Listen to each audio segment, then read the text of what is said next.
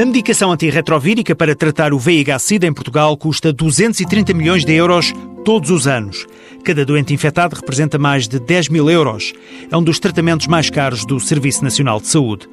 Só no Hospital de Santa Maria, a área de infecção representa quase 30% dos custos totais com terapêuticas, ainda que esse valor tenha vindo a baixar.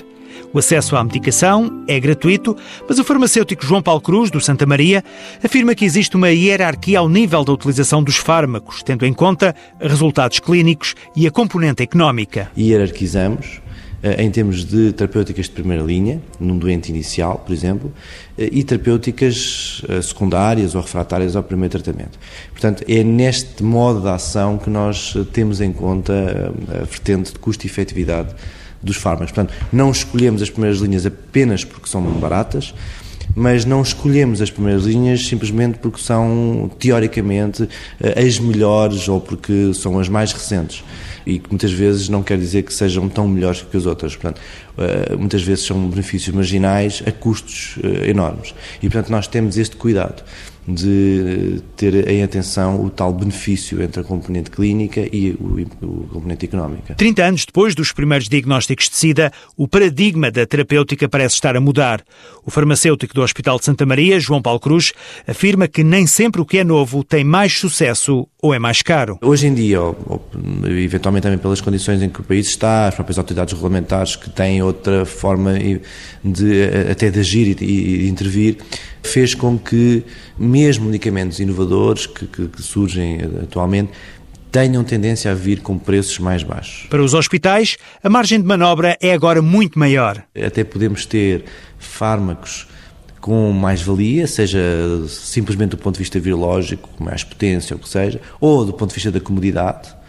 Isso até nos possibilita eh, pensar que poderão ser estratégias a colocar até numa fase mais precoce, ao contrário do passado, em que a inovação surgia uh, para situações já de muito resgate terapêutico, onde os doentes não tinham outras opções e, portanto, eram sempre, eram sempre fármacos que ficavam, enfim, de retaguarda ou tendencialmente de retaguarda. Numa outra unidade hospitalar de Lisboa, nos Capuchos, o médico Eugênio Teófilo acrescenta a este tema a questão dos genéricos que vão começar a surgir nesta área e que podem travar, por exemplo, a simplificação da terapêutica tida como o melhor caminho para o tratamento do VIH-Sida. Em vez de usar os regimes de comprimido único que têm todos os medicamentos num só comprimido, se mantenham vários comprimidos usando genéricos, o que fará baixar bastante o preço da medicação.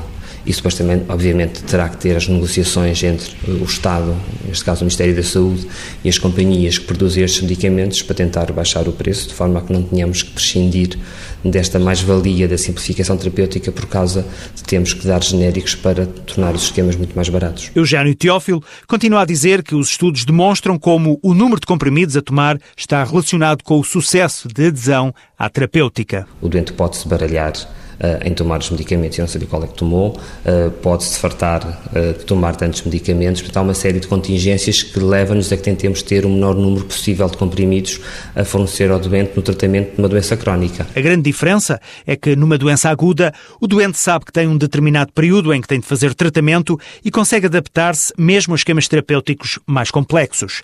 No caso da doença crónica e prolongada, há uma tendência para abandonar os medicamentos.